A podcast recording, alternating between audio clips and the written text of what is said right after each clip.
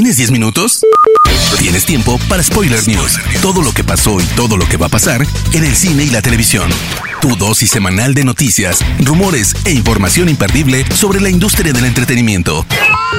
Spoiler News. Damas y caballeros, ¿cómo están? Sean ustedes bienvenidos a las Spoiler News de Spoiler Time, las noticias más importantes de cine y series en Internet. Mi nombre es Andrés y comenzamos. Spoiler News. Wonder Woman 1984 es la primera cinta de Warner Brothers que sigue el nuevo formato de estreno del estudio, el cual consiste en estrenar simultáneamente las cintas en cines y en la plataforma de streaming HBO Max. Directores como Christopher Nolan y Denis Villeneuve han expresado su oposición a esta medida en contra del coronavirus.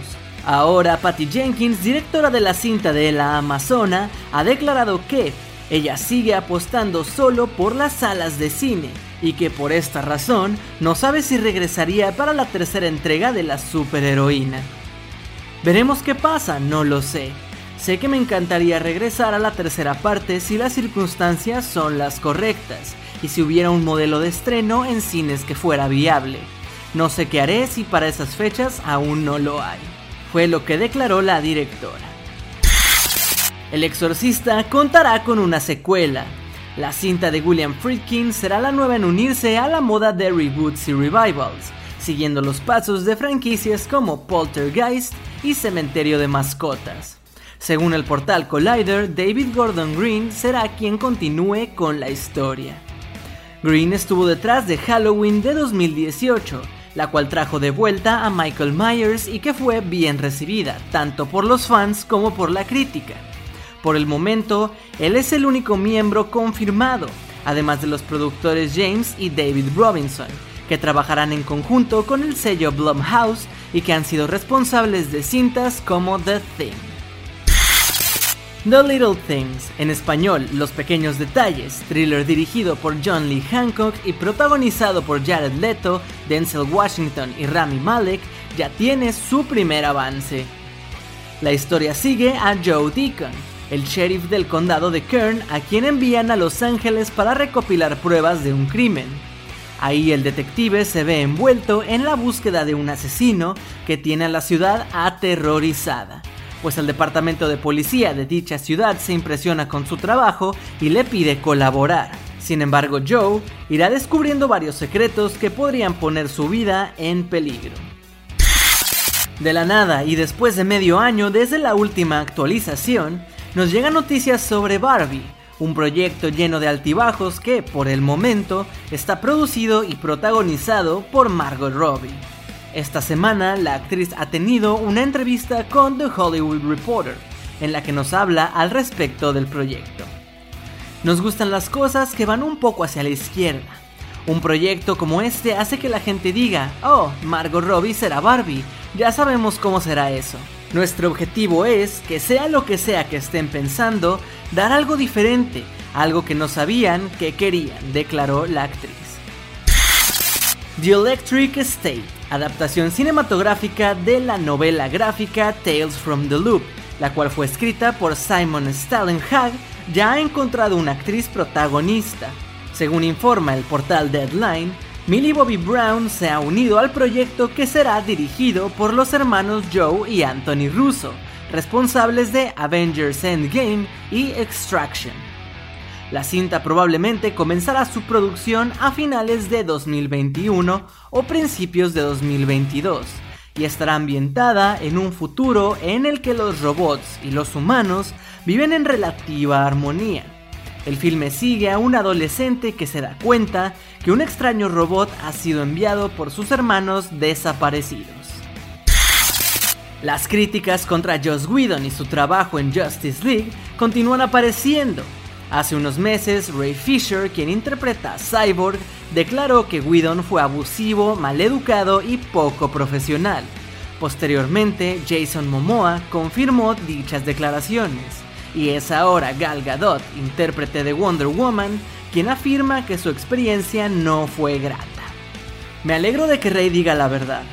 Yo no estuve con ellos cuando rodaron con Whedon. Me tocó estar sola por lo que tengo mi propia experiencia con él, y debo decir que no fue la mejor. Sin embargo, me encargué del asunto ahí mismo, lo hablé con los superiores y se pudo arreglar, pero me alegro que Rey no se quede callado.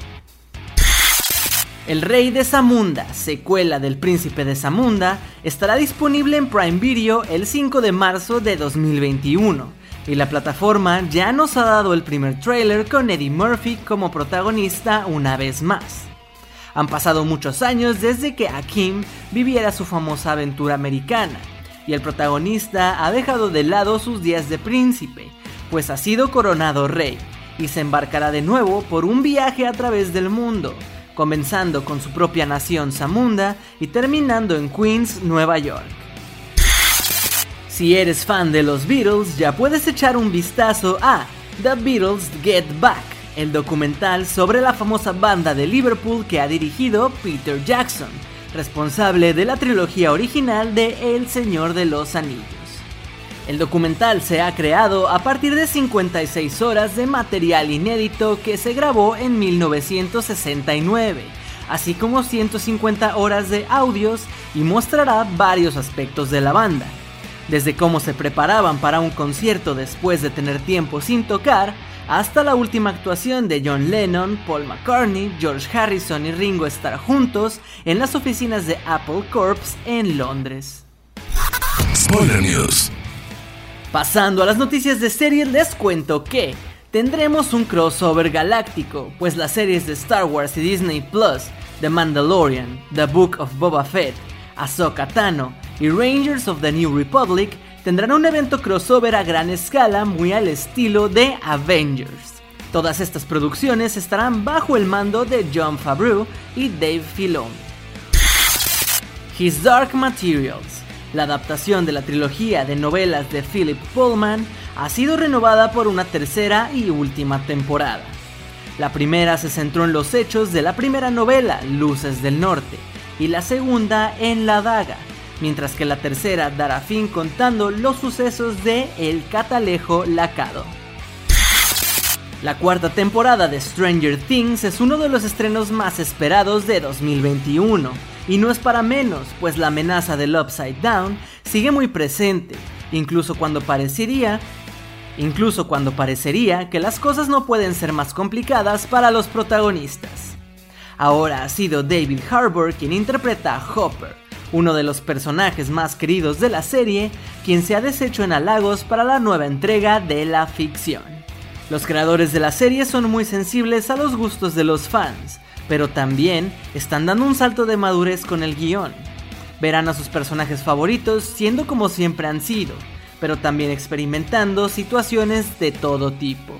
Esta temporada realmente ha sido mi favorita. Hace tiempo que los fans esperaban la noticia de una tercera película de sexo en Nueva York. Sin embargo, parece que al final veremos a los protagonistas en su mejor formato, el televisivo. Según comparte el portal TV Line, HBO Max está cerca de cerrar un trato para que la mítica serie de Carrie Bradshaw regrese a modo de miniserie. De esta forma, los espectadores podrán reunirse con Carrie, Charlotte y Miranda, aunque no con Samantha, quien no formará parte del revival.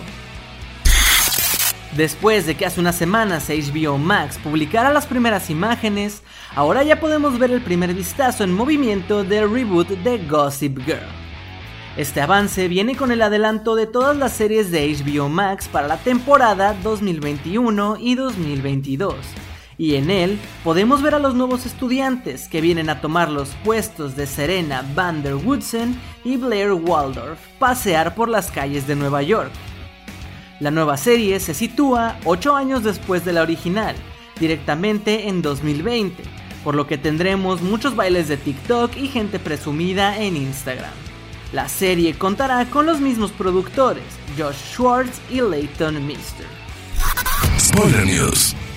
Hermoso público, esas han sido las últimas y más importantes noticias de cine y series de esta semana. No se olviden de seguir Spoiler Time en todas nuestras redes sociales y a mí personalmente me pueden encontrar como Andrés Addiction. No me queda más que agradecerles y nos escuchamos en el próximo Spoiler News. Chao. Termina Spoiler News y comienzas la semana informado. Te esperamos el próximo lunes a primera hora para ponerte al día en menos de 10 minutos. Spoiler News.